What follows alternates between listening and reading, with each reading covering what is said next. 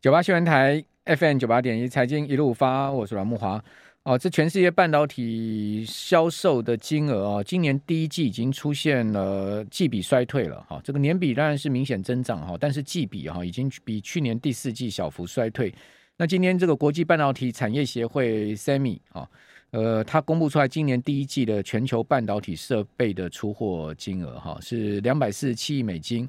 哦，年增五趴，但是呢，同样出现季减哦，十趴哦，显示呢，呃，不管是销售金额跟半导体设备呢，都出现了从高峰往下掉的状况哈。高峰就去年第四季哦，其中呢，欧洲、北美地区的需求啊，哦，有明显增长哈，凸显这两地双双加强晶片本地制造的力度，哦，带动整个设备支出显著增长哈。好，我们看到在中国的部分哈，就出现了季比哈七趴的衰退，哦，年比增长是二十七趴。那韩国呢，季比衰退六趴，好，年比同样衰退哦，二十九趴之多。那台湾呃，季比衰退高达二十九趴，好，年比衰退十五趴哦。所以台湾跟韩国都出现了呃季年双减的状况。那北美呢？哦、是季年双增哈，北美是十四趴的季比增幅啊，年比是九十六趴的增幅，所以北美是大量在投资半导体了哈。那日本呢？呃，季比衰退十六趴，好，年比增幅是十五趴。哦，其他地区啊，呃，这个就不看哈。我们看欧洲的话是季比增长十八趴，哦，年比大幅增长一百一十九趴哦，所以欧美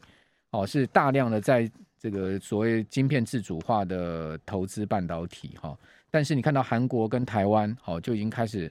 呃这个投不动了哈，投不动了哈。那所以做加总的话，我们看到季比衰退十趴，哦，年比呢增长的是五趴的情况啊，total total 是这样子了哈。好，所以从不管半导体设备好，或者说呢半导体的销售，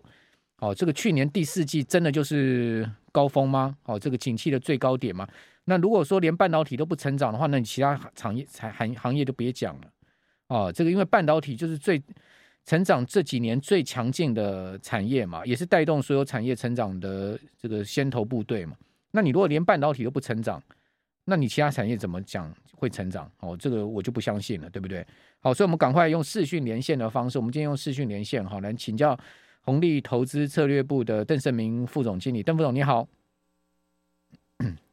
主持人好，各位听众大家晚安。好，呃，邓副总是我们现在先用电话了哈。那邓邓副总怎么看这个？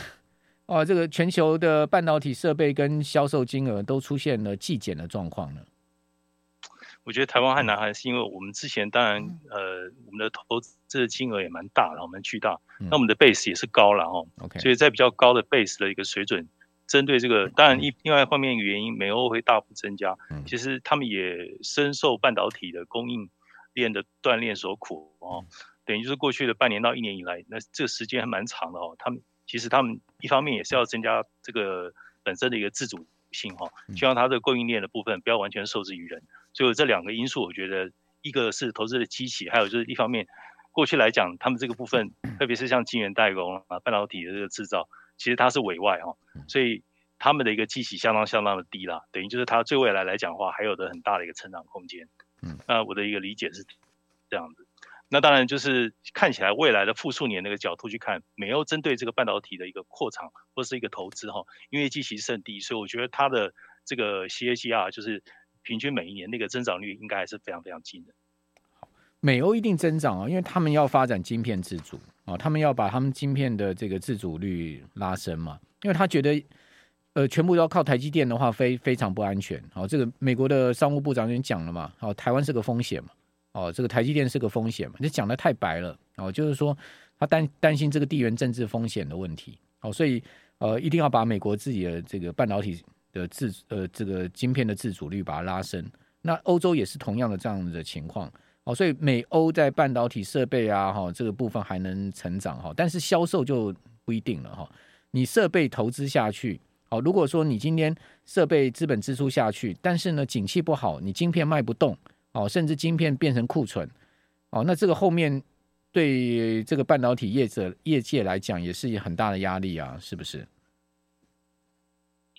当然一定是的，因为毕竟他们要投入成本下去，还有一点就是他们是不是有相对的边际的效益哈，就是说，因为南韩和台湾的半导体或者晶圆代工的一个制造，其实基本上已经行之有年，那本身分工也非常的一个细密，而且事实上也有 产业进进入了一个难度了哈。那我们现在等于是这个部分就制造的本身来讲的话，过去并不是他们的一个等于是投注的一个一个一个焦点，那现在要重新把这个优势拿回来，我觉得需要时间去耕耘啊。那相对来讲，其实就全球分工的角度去看，其实比较没有效率的。但是他们现在考量的不是这一点，对，主要是要去消弭这个 imbalance 的这个风险。嗯，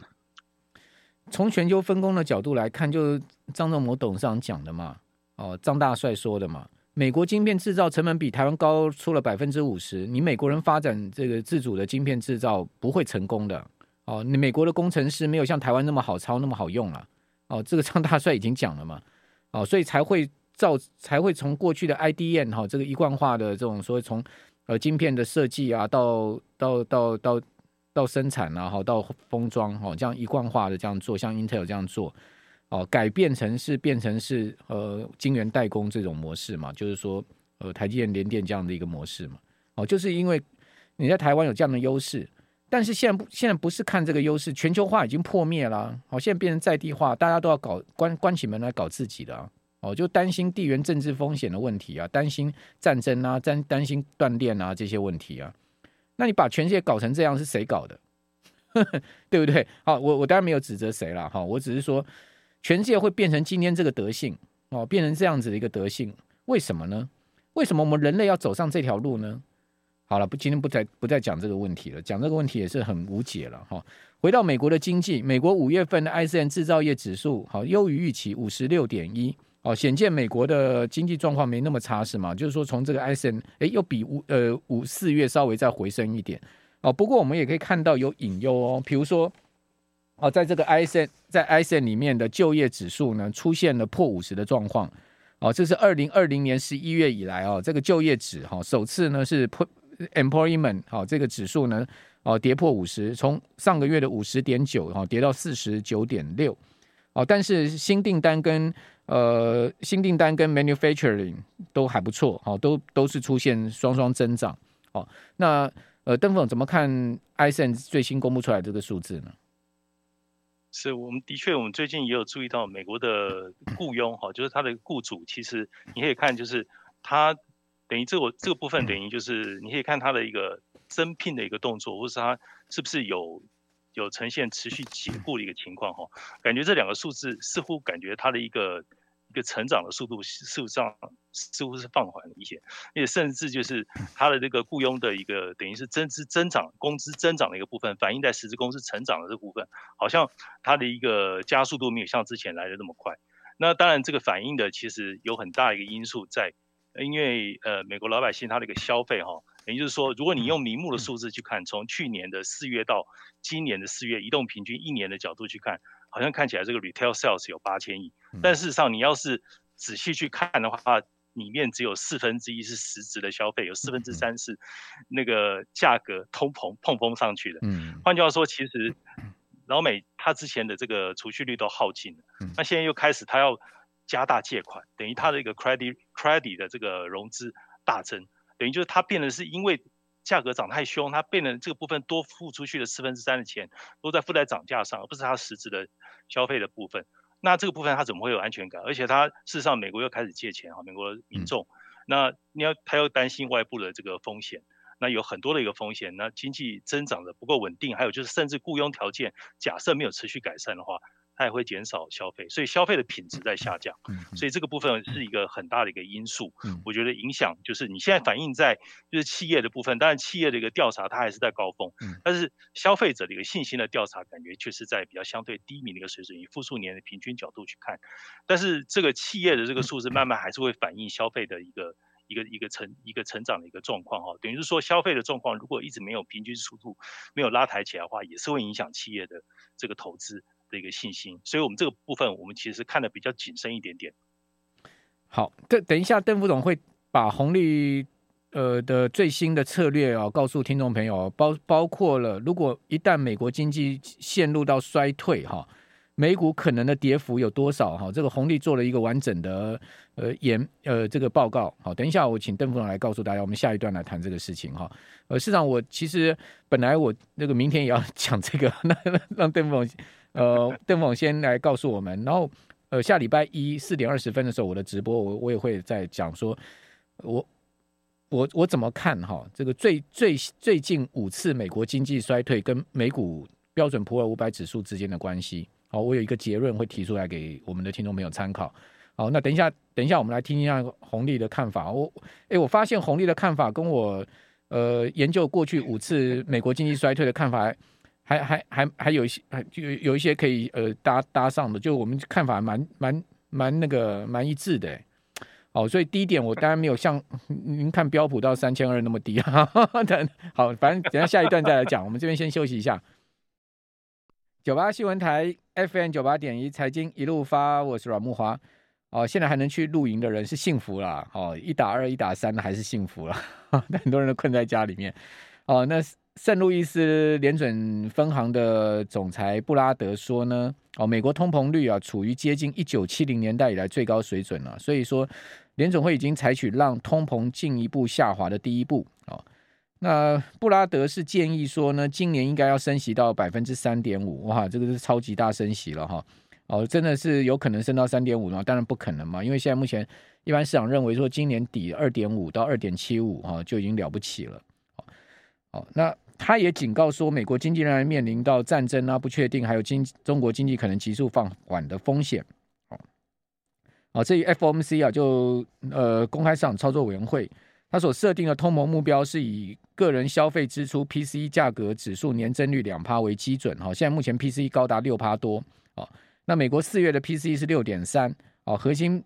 PCE 是四点九，那布拉德说，二零一九年美国的实质 GDP 啊是二点六趴，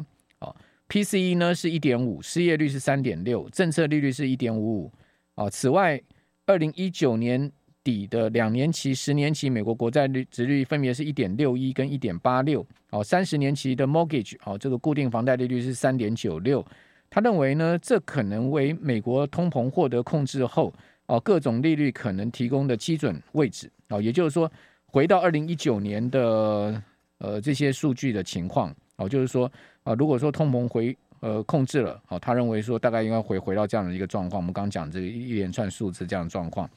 好，那这是布拉德的看法哈。那他说呢，明今年升到三点五，明后年要降息。那既然明后年要降息，那干嘛今年要升到三点五？这个我也不太懂。等一下可能请教一下邓副总。按美国利率是怎样橡皮筋吗？你爱拉就爱拉，你要拉说就说说吗？哦，这样在玩的吗？哦，玩死全世界吗？哦另外，褐皮书美联准会的褐皮书显示，美国经济成长过去两个月有放缓的迹象，哦，这是肯定的啦，这也不用褐皮书。好，那我们继续来请教红利投信投资策略部的邓成明副总经理啊，我们用视讯连线的方式啊，邓副总在我们的线上，大家看 YT 也可以看到我们的这个对话的画面哈。好，那邓副总，呃，这个美国利率就像碳皮碳这个橡皮筋，哎，我爱拉，哎，我拉很大很很长，然后我要放啪一下收回去，是这样吗？可是问题是你如果利率真的拉到这么高，那你利率升到高高峰之后，相对来讲的话，等于就是这个，嗯，你你你你第一个你可能会伤害预期报酬率，等于就是说你的 basis rate 拉到这么的高了，对不对？那你远远的海虐你 你股票能够提供的那个股息率，那这样的话相对来讲会让那个股票股票的吸引力会大减。那而且你利率拉到这么高，你想想看，高收债利率能多高呢？那是不是相对来讲，它是不是有很大的这个 default 这个可能性？哦，现在的一个经济状况是不是能够承受一下子立刻还拉到三点五，甚至三点五更高以上的一个水准？哦，那其实我们是有一个问号存在在这个地方。那当然，大家听到很多坏消息嘛，那大部分其实充斥的消息，多数是比较不利的因素了。嗯。那你真的要看，其实还是有一些宏观的有利因素，有还是有的。嗯，像比如说汽车产业，它开始有点加速了，或者说，哎，刚刚讲那个个人信贷开始扩张，对不对？嗯，家庭和商业的信贷都在扩张，嗯，这是事实。然后库存也在重建，嗯，这个也是事。但库存重建有一点点就是它的相对来讲，以前我们是认为就是可能要下半年库存重建，但事实上你现在它库存就已经在重建，这是好事啊。嗯，等一下我提早开始 review，那这部分会造成什么？就是说你现在中国还没有加，还没有归队哦，中国已经开始要归队。那如果它也开始重建库存，那是不是那那是不是开始通膨？是不是还是会还是会提还是会提供一个活水活水来源呢、啊？所以所以这部分通膨的压力在这个地方。你很多的库存重建，或者说很多你看到一些消息，你认为是好消息，资本支出改善，其实代表就是我要备料，我要去做一些投资。那你相对来讲，是不是又又让一些需求又增加呢？嗯。但是后面的一个需求如果没有办法带起来的话，你是不是会有一点点供过于求呢？那是不是相对来讲的话，会不会你你现在因为你现在讲的还是断裂嘛？那等到你你这个需求假设没有没有增长起来，匹配不到这么多的一个供给的时候，那个时候可能来讲有一个甚至 GDP 有一个断层的话，那你这个等于就是全球的增长开始嗯开始减缓了，开始放慢了，那我觉得压力就会来了。相对来讲，联准会要维持这么鹰鹰派的一个做法嘛？好。呃，经济还是回归人性嘛，好，就是说人性基本上基本需求是不会消失的嘛，你食衣住行这种东西一定在，所以这经济还是有一定的呃经济力了哈。那当然就是说经济要很好的话，一定要有额外需求，好，这个超额的需求出来，哦，那这个就要看你口袋里有没有 mark mark 喽，对不对？好，所以后面还最重要就是整个消费动能了，好，包括企业获利是我觉得股市后面很关键。好，不管怎么讲，红利投信这次做了很完整的报告，哈，对于后面的呃可能的经济的情况做了沙盘推演。那我们请邓副总来把这篇报告告诉我们的听众朋友。是，其实我们这个报告也主要是这样看，就是它大方向是觉得今年，当然今年上半年快结束了，剩一个月不到的一个时间哦。上半年其实是还是停留在很顾虑停滞性通膨的一个环境，虽然停滞性通膨很可能它实质上你感受上跟你实质上发生其实有一点点落差哈。其实当你在担忧的时候，其实某种程度其实它可能已经。提供一个占比某种程度的比重哈，其实可能也是一个现代性进行式。那下半年可能会进入一个经济增长比较温和，然后货币政策比较中性的一个环境。那我刚刚前面提到一些，还是有一点好消息，但是毕竟整体来讲，整个全球处的环境还是有一半处于通货在膨胀，另外一半处在这个停滞性通膨的情况。可能我们台湾也比较像是停滞性通膨里面的一环的里面哦。那它影响到的就是你 GDP 增长。它虽然下调，可是看起来好像还是蛮蛮温和的。还有就是投资消费，你消费者陷入一个两难呐、啊。你你你消费者情绪现在不是这么理想，也陷入困境。那另外就是企业的利润率其实会受到削弱哦。这个部分其实你现在看到都是名目利率，其实你仔细去看，其实它实质的这个获利的一个水准其实有点掉下来。还有就是市场对这种获利预估它的反应，你看这次的这个季报，你有有很敏锐的反应吗？我我不觉得这次这次的一个季报。我觉得他一开始反应当然是先反映坏消息，但后来有好消息，他是其实对他的股价也没有明确的一个注意啊，大部分都是往往往下掉。你看，就是市场对盈利反应，看现在变得很缓慢，这个反应的就是它的一个相对的这个基期变高的一个原因哈。那但是联准会其实你要是按照那个 Taylor Rule 去估计的话，联准会其实它现在并没有真的非常鹰哎，其实相对它的货币政策现在还是偏比较。松的，就是实质上以这个 Taylor Rule 的角度去模型去推演哦，所以看起来平均来讲，假设啦，做个大胆假设，假设经济真的是进入衰退，或者说整个三分之一以上的一个市场的 market value 进入衰退哈，实质实质的经济体，那按照过去等于就是几乎是十三个时期，从二战到现在，嗯，十几个时期平均的一个跌幅，指数跌幅是十四趴到五十七趴，那平均跌幅是三十二趴。那如果这样去算的话，那最深的话，我们这边的估计是估到会跌破三千三。嗯，标普，标普，但是这个是最坏的假设。现在在四千一，这个是最坏的。对对，现在四千一。那那等于说还有二十趴哦，还有二十趴。对，差不多超过二十趴。嗯，但是我个人的推估啦，嗯、是现在你短线应该是先看三千五到三千八，三千八你没有实时跌破，先不要看到那么深。嗯，其实我知道市场像像那个摩根斯丹利，他也有推什么最差看到三千四，嗯的一个看法。那我是觉得，其实三千八十跌破再来看这个东西。好，然后另外对纳指的话，现在是一万到一万一，一万到一万一，好，就前波低点嘛。对，好，前波低点在一万一附近。对对对。好，那您觉得下一波比较大的跌势有可能会在什么时候发生？我觉得最近就开始挑战。你看它联动的话，三周前你看，呃，再洗碰到高峰，三点二掉下来。两周前，呃，美元指数见到高峰，现在又弹上去了。一个礼拜之前又快到三趴，嗯，对对对对对，就是说你你这一波的话，你要去观察十年债息什么时候再去探测冲击三到三点二，嗯，搞不好非常快，我我看它的速度是很快的，很快去探，但是相对来讲，这次的股市的跌幅，我觉得跟股市之前的反弹比较起来，我觉得不成比例耶，对，我觉得这次股市股市的下跌的情况比我想象的好了非常多，嗯哼，那我本来就预估它的下跌会。低于上次涨幅的一半，是，所以代表最近来讲，短底其实这个地方在主底之中.我认为是这样。相对来讲，短线我其实并不是看得非常的坏，嗯，我觉得短线的 momentum 其实还是有机会的。短短线只是说短线能筑底能弹，但不代表中线、长线不会再破底，不会再跌嘛。因为如果照你们的估计，因为它的趋势看起来还是。对对，照你们估计三千二的话，那还要再大跌二十趴，